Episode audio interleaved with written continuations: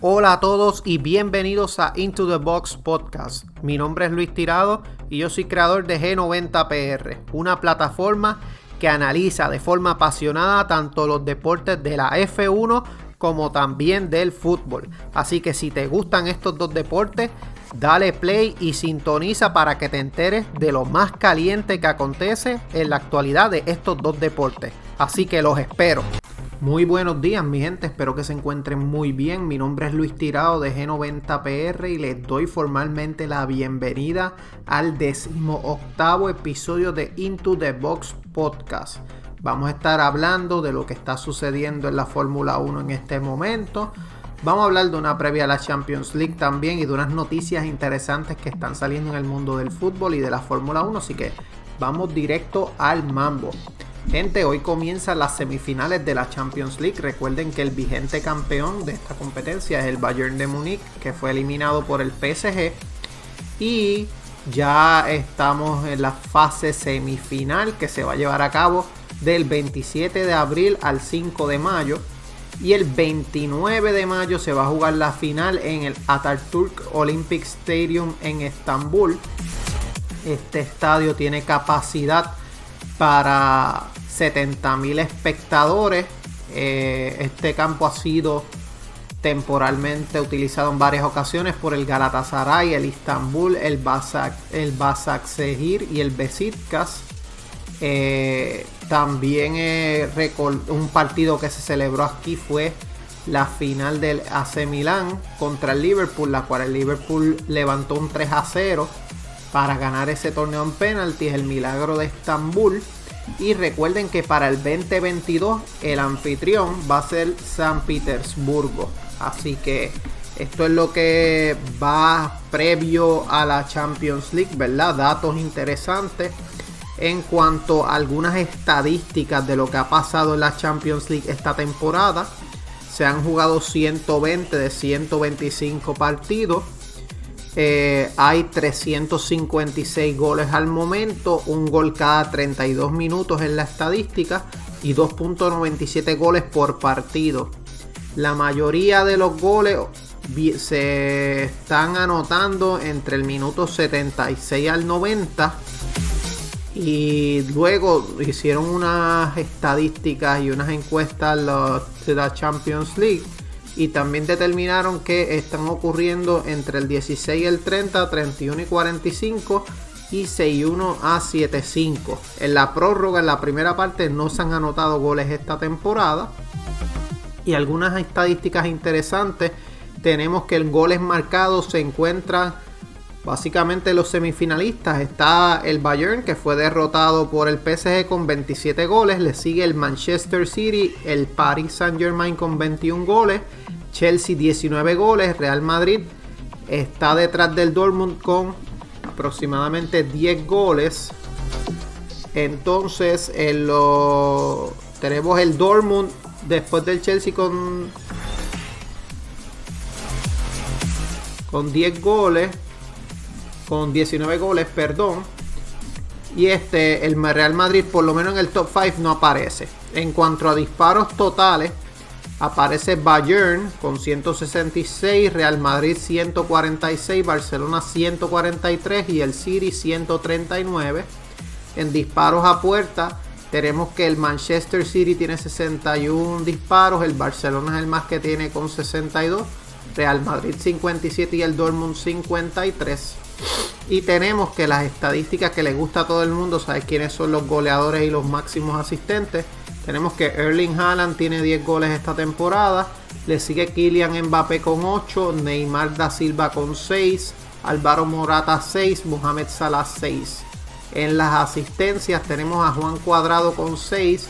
Joshua Kimmich con 4, Kevin De Bruyne con 4, Luka Modric con 3 y Jadon Sancho con 3. Los más que dispararon a puerta esta temporada pues fueron Lionel Messi con 20 disparos, Erling Haaland 17, Karim Benzema 15, Kylian Mbappé 15 y, y Neymar da Silva con 15. Tenemos también que otros este otros datos interesantes, ¿verdad? es que hoy se va a estar jugando Real Madrid contra el Chelsea. Ellos se han los últimos resultados de estos dos equipos son tres empates y dos victorias para el Real Madrid y el Chelsea tiene tres victorias, una derrota y un empate. Se va a jugar en el Alfredo Di Stéfano. Entonces, el Real Madrid nunca ha derrotado al Chelsea en tres veces que se han enfrentado en competiciones europeas. Ellos jugaron en la final de Recopa en el 71, empataron 1 a 1. En la final de Recopa de la misma, del mismo 71 también este, salieron derrotados por el Chelsea. Y en la Supercopa Europea también en el 98 salieron derrotados por el Chelsea. Así que el historial no favorece al, al equipo merengue por esta parte. Se espera que la alineación sea Courtois la portería, Militao, Rafael Barán y Nacho en la defensa, Marcelo, Tony Cross, Casemiro, Modric y Carvajal en el mediocampo, Vinicius y un poco más adelantado Benzema. Por parte del Chelsea tenemos a Mendy en la portería, Rudiger, Thiago Silva y Aspilicueta en la defensa, Chilwell, Jorginho, Thiago Silva y Engolo Kanté y Rhys James en el medio campo. Y tenemos a Pulisic y Mount un poco más adelantados jugando como volantes. Y tenemos a Timo, Werner como este delantero. Tenemos que el Madrid va a salir aproximadamente con un 4-3-3, pero va, va a depender de las modificaciones y las, cómo se vayan planteando los jugadores en el partido tenemos que entonces este, las alineaciones ya fueron mencionadas. Tenemos que para el miércoles las alineaciones probables va a ser Keylor Navas, Florencia y Marquinhos, Kimpembe y Diallo, Güelle Paredes Di María, Berati Neymar y Mbappé. Dudas del París, eh, Bernat, bajas, dudas Marquinhos, eh, Manchester City va con Ederson Walker Stones, Rubén Díaz Cancelo Rodri, Gondogan Mares, De Bruyne Foden y Bernardo Silva. Hoy las bajas que va a tener el Real Madrid tiene a Mendy del Solio, Sergio Ramos Gemelo, Valverde Enfermedad y Lucas Vázquez.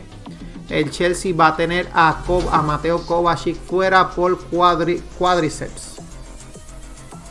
Así que en cuanto a cómo llegan estos equipos, básicamente, como les había mencionado, es en su primera semifinal del 2018, el Real Madrid se, se enfrentó a unos Blues que buscan o sea, el Real Madrid está en su primera semifinal desde el 2018 y los Blues, o sea, el Chelsea, su primera final busca desde el 2012.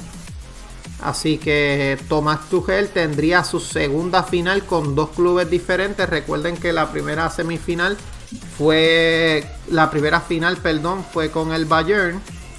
Así que es bastante interesante ver qué va a pasar. El Real Madrid se encuentra eh, segundo en la Liga Española. Su último resultado fue un 0 a 0 frente al Betis. El Chelsea por su parte se encuentra cuarto en la Premier League, finalista de la FA Cup. En posiciones de Champions se encuentran. En su último partido eh, fueron que les derrotaron al West Ham.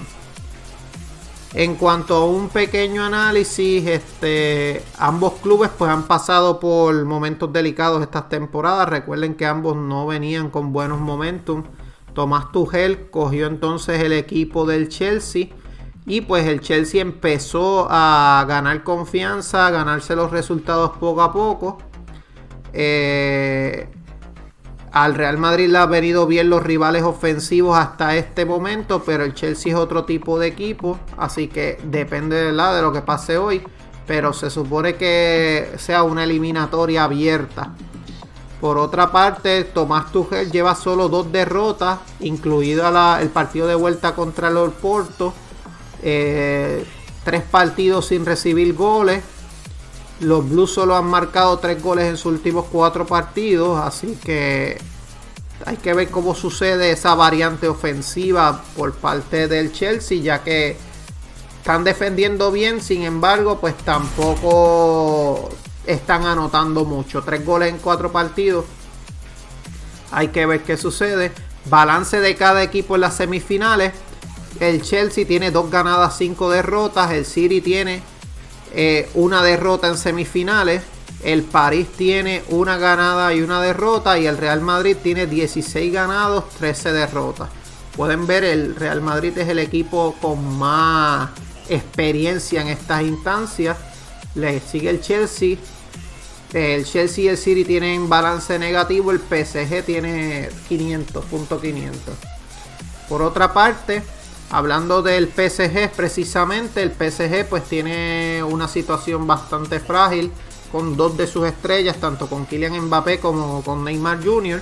Y es que Kylian Mbappé sigue eh, dándole o lanzándole guiños al Real Madrid. Él espera que el Real Madrid haga un esfuerzo por ficharlo. Por parte de Neymar, Neymar espera a lo que vaya a suceder en el Barça con la llegada de Joan Laporta. Se había dicho, o sea, especulado que puede llegar Neymar. Sin embargo, pues hay que ver qué sucede si esto se da. Por eso es que él ha paralizado sus negociaciones con el PSG. Esto haría que el PSG perdiera sus dos estrellas. Aunque él sigue diciendo que él es feliz en París, pero pues hay que ver esto y luego de la salida de Kai Ruiz hacia el Barcelona que se espera. Así que vamos a ver entonces qué sucede de verdad porque es intrigante pues hasta la hora saber qué va a pasar con el PSG, si se va a terminar saliendo sus dos estrellas y cómo se van a mover de cara a la próxima temporada. Así que vamos a ver qué pasa. Por otra parte, como ustedes saben, la Juventus no ha tenido una muy buena temporada. Fueron eliminados de la Champions League en la ronda antepasada. Este, mucho se le ha achacado a la delantera vieja que ellos tienen. Eh, Cristiano Ronaldo no está contento con los resultados, cobra 30 millones por temporada y se está barajeando la posibilidad de que Cristiano salga de la Juventus. ¿Verdad? Esto es una posibilidad, esto es un rumor hay dos equipos que están interesados en fichar al crack portugués. Uno es la, eh, el Manchester United. Con ese equipo ya él jugó entre el 2009 y 2018. Y el otro equipo sería el PSG. Precisamente. Así que si ellos logran ah, eh, salir de Neymar o Mbappé, apostarían, entiendo, por el crack portugués. Ya que pues Messi no se, ¿verdad? Se habla mucho de que podría salir, pero que la continuidad de Messi está siendo todavía una prioridad para la puerta, así que vamos a ver qué sucede. El único título que puede llevarse esta temporada la Juventus sería la Copa. Así que ellos fueron eliminados por el Porto en los octavos de final. Están a 13 puntos del Inter a falta de 5 jornadas. Y pues el único título que tienen esta temporada posible es la Copa. Así que vamos a ver si si todo esto apunta a una posible salida de Cristiano Ronaldo de la Juventus. Por otra parte, hablando de los. para ir cerrando con el fútbol, hablando de lo que está sucediendo con respecto a la Superliga. Ustedes saben que la mayoría de los clubes se salieron, solamente quedaba Real Madrid y Barcelona. Pero pues los clubes que se salieron en su mayoría, que fueron los ingleses que salieron bien rápido y algunos de Italia, como son el Inter y el Manchester United, ya han buscado alternativas a la Superliga. Porque pues todos estos clubes tienen una situación bastante delicada financieramente hablando. Y pues al no llevarse a cabo la Superliga, ellos perdieron un bono de 200 a 300 millones que iban a recibir por formar parte de ella. El Intel podría recibir una inyección de 150 millones por parte de Oak Tree Capital Group y la familia Glazer habría tasado al Manchester United en 4.600 millones de euros. Daniel Eck, fundador de Spotify, se posicionó para comprar el Arsenal y contaría con el apoyo de varias leyendas Gunners, pero Stan Kroenke no tiene intención de vender. Esto es lo que se está hablando por parte de estos equipos ya que pues la situación delicada que tienen con respecto al COVID, que no pudieron ingresar un montón de dinero, es lo que entonces ocasiona que estos clubes busquen más inversiones y más pues y más este y más funding para poder contratar eh, jugadores de alto calibre y poder mantenerse operando. Para cerrar con fútbol. Y se dio un mega bombazo. Julian Nagelsmann, entrenador del Leipzig, va a formar parte del Bayern de Múnich. Él va a ser el. El Bayern va a tener su 16 traspaso más elevado y nunca se había superado en la historia antes el fichaje de 20 millones por un entrenador. Así que Julian Nagelman firma hasta, el 2026 con el Bayern de Múnich. Un contrato de 5 años. Están convencidos de lo que puede darle Nagelsmann al Bayern. Este, solamente este técnico tiene 33 años, ya lleva 5 años entrenando en la Elite. Empezó con el Hoffenheim, tenía 28 años cuando comenzó y le llevó unos grandes resultados a este equipo. Luego entonces lo filmó el Leipzig, temporadonas, eh, temporadas grandiosas que ha tenido con el Leipzig. Y ahora entonces pues pasa a formar parte del Bayern de Múnich. Y les vamos a dar este básicamente el top 10 de los, de los entrenadores más o los traspasos de entrenadores más caros en la historia. Empezamos con Sergio Cuencicuao del Nantes al Porto 3 millones en el 2017. Carlo Ancelotti del PSG al Real Madrid en el 2013 3.8 millones. Manuel Pellegrini del Villarreal al Real Madrid en el 2009 4 millones. Brendan Rodgers del Swansea al Liverpool en el, en el 2012 6.2 millones. Mark Hughes del Blackburn Rovers al Manchester City en el 2008 6.2 millones.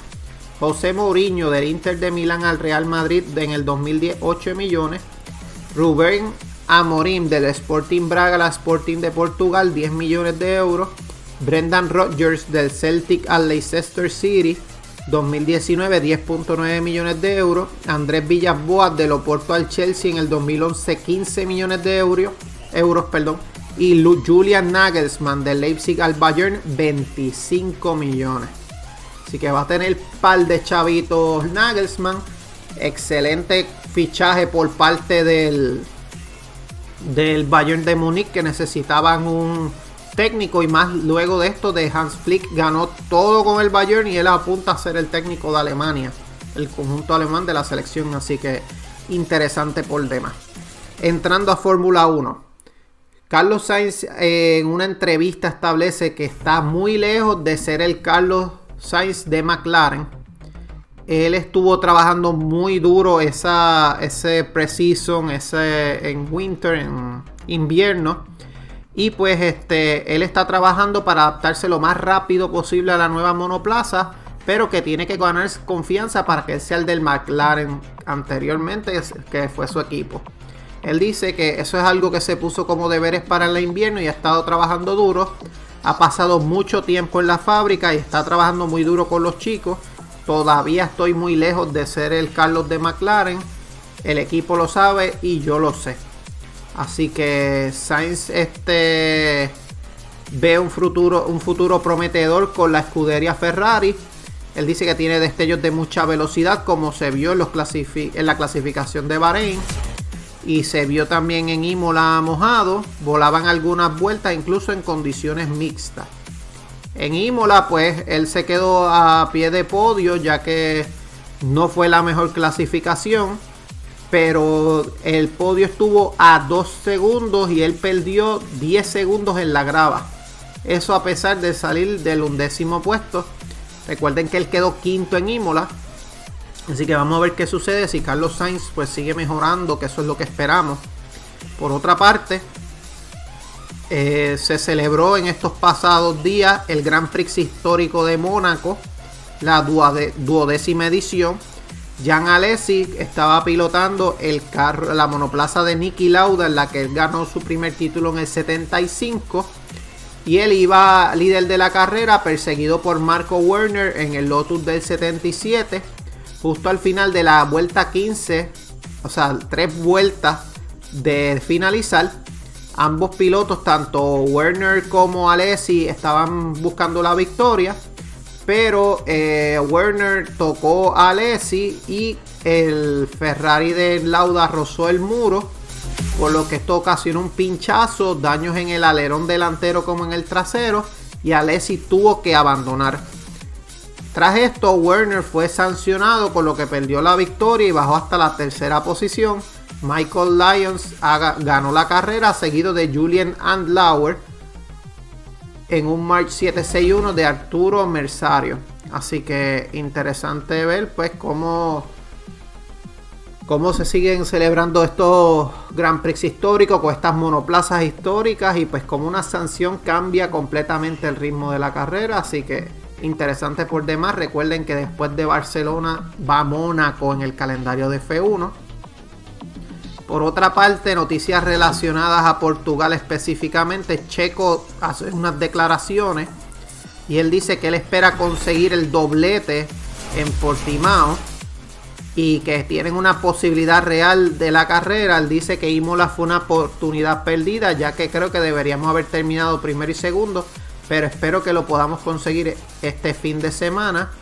Él, entiende, él ha dejado claro que su proceso de adaptación sigue adelante y que él desea estar al 100% lo mayor, eh, con mayor prontitud, lo más rápido posible, mejor dicho.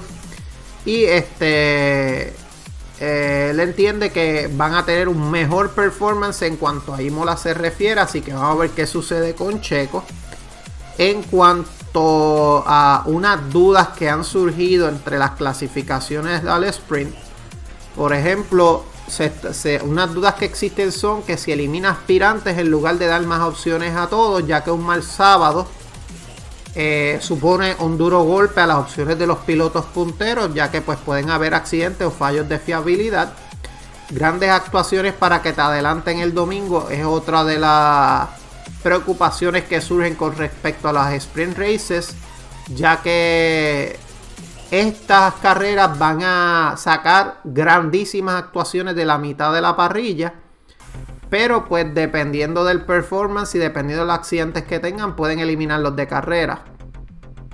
Por otra parte, lo que hemos hablado en Boxstock con el ISL de PR Racing Sports, no se ha ampliado el número de motores que se va a permitir usar, por lo que las motores y las piezas van a estar entonces al límite.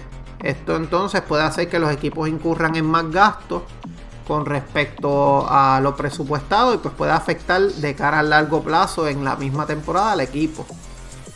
Por otra parte, es el presupuesto suficiente para hacer que los más pequeños arriesguen, ya que no todos los equipos tienen este, los fondos que tienen los grandes equipos.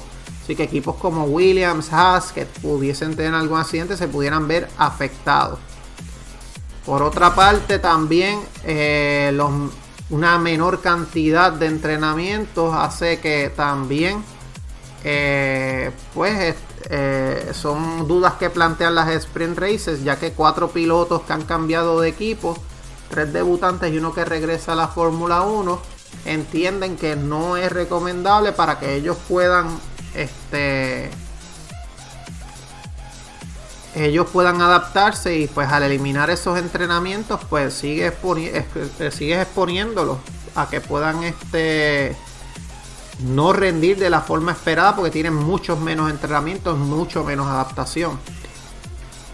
En otras palabras también se habla también de la impredecibilidad, si va a decidir el campeonato, si marcarán menos la diferencia de los pilotos, si la parrilla se va a abrir más o se va a comprimir más ya que también este si estos sprint races van a hacer que los equipos estén más match o si se va a ver una diferencia abismal entre los equipos. Alpine también en declaraciones con respecto a Portugal, ellos quieren sumar más puntos esta semana. Recuerden que obtuvieron 3 puntos en Imola. Así que vamos a ver este si Alpine puede dar el paso. Eh, ellos entienden que pueden conseguir más puntos y Fernando Alonso se ve optimista de cara a este gran premio, así que vamos a ver qué sucede. Por otra parte, Nikita Mazepin entiende que él está en desventaja contra contra Mick Schumacher porque según él en Haas no tienen un simulador, por lo que tienen que utilizar el que les toca en la casa y que Mick posiblemente pueda utilizar el de Ferrari, que como él no es parte de ese programa de jóvenes pilotos, no tiene ese privilegio. Así que a llorar para maternidad ni quita Mazepin, ya que quizás Mick Schumacher está en las mismas condiciones de él y quizás no quiera aceptar el que Mick Schumacher este, esté corriendo mejor que él. Hay que ver si es verdad o no. Si es que Mick Schumacher utiliza el de Ferrari o no. En cuanto a Zach Brown, él este, explica cuál es la clave del éxito de la Fórmula 1 en Netflix. Él dice que Drive to Survive está basado en un punto del cual siempre han criticado a la categoría. Y él este dice que pues que la serie ha marcado una diferencia en Estados Unidos. Este, específicamente y una de las razones por las que él entiende que la gente se interesa mucho en la Fórmula 1 es por algo que se le acusa precisamente a ella, su cerrazón. Él entiende que al ser la Fórmula 1 tan cerrada, no salía tanta, tanta noticia a la luz, tanto de la historia de los pilotos, no se podía mirar por dentro. Esto es una gran diferencia con respecto a IndyCar o NASCAR, que permiten mayor acceso a los aficionados por lo que la Fórmula 1 tenía más eso, tenía más secretos guardados. Así que por eso es que la serie le entiende que ha sido un palo hasta ahora. Eh, noticia importante también, eh, Calum va a formar parte de, va a ser piloto reserva de Alfa Romeo Oleo Racing.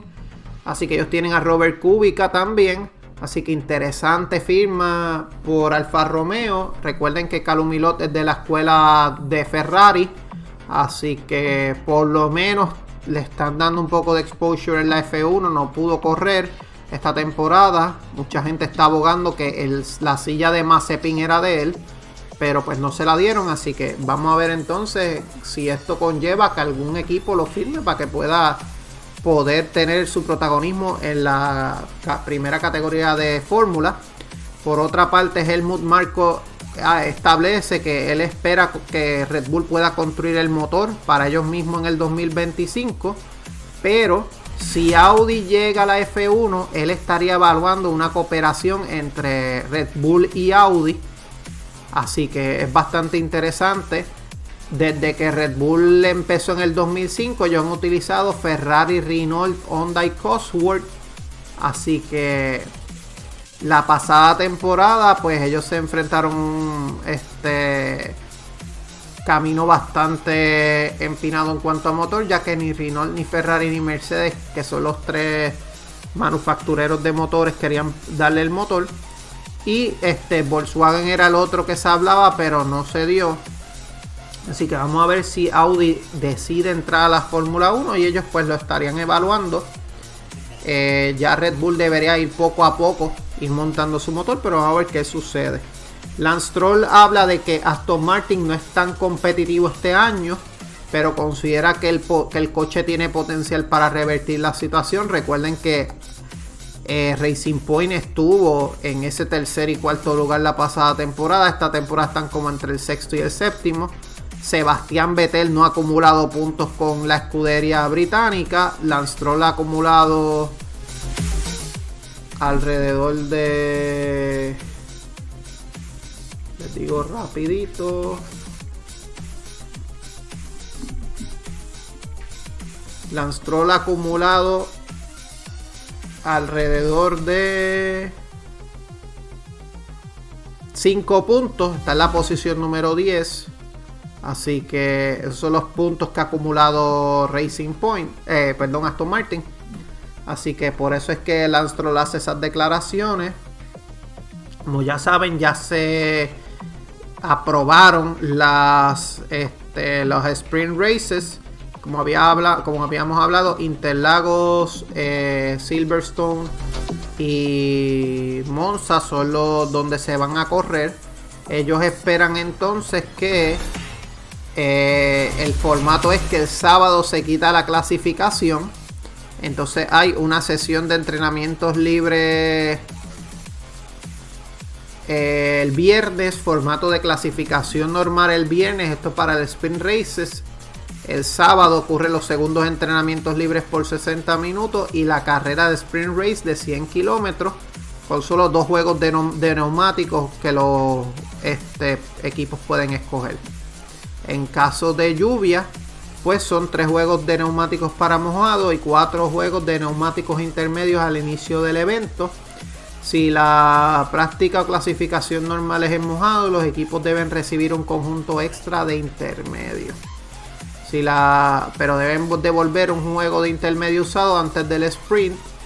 Si la clasificación con carrera al sprint es en mojado, los equipos pueden devolver un juego de lluvia extrema o intermedios después y máximo de 9 juegos de lluvia extrema en intermedios en total.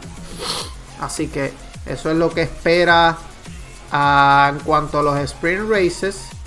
Y para cerrar mi gente con Fórmula 1, Pirelli va a debutar su compuesto más duro en el Grand Prix de Portugal. Eh, la compañía de Milan anunció desde antes del arranque de la temporada que Portimao, Barcelona, Sandboard, Silverstone y Suzuka serían los escenarios donde el nuevo compuesto más duro estaría presente. Este fin de semana en Portugal los competidores contarán con las gomas C1, C2 y C3, la misma nominación que se utilizó en el 2020. Eh,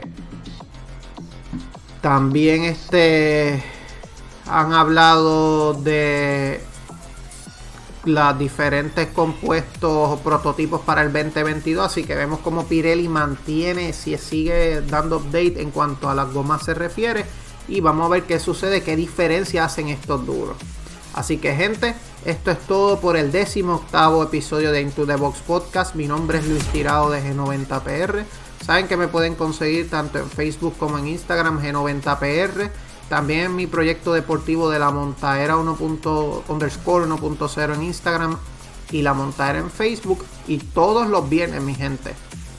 Pueden conseguirnos en Boxtop junto a PR Racing Sport a través de Instagram Live, en el cual hablamos de Fórmula 1, lo que les gusta a ustedes. Análisis de los Grand Prix y un poco de historia, riñas, eh, rumores también que están pasando. Así que gente, esto es todo. Espero que tengan excelente día y Chao. Hasta luego.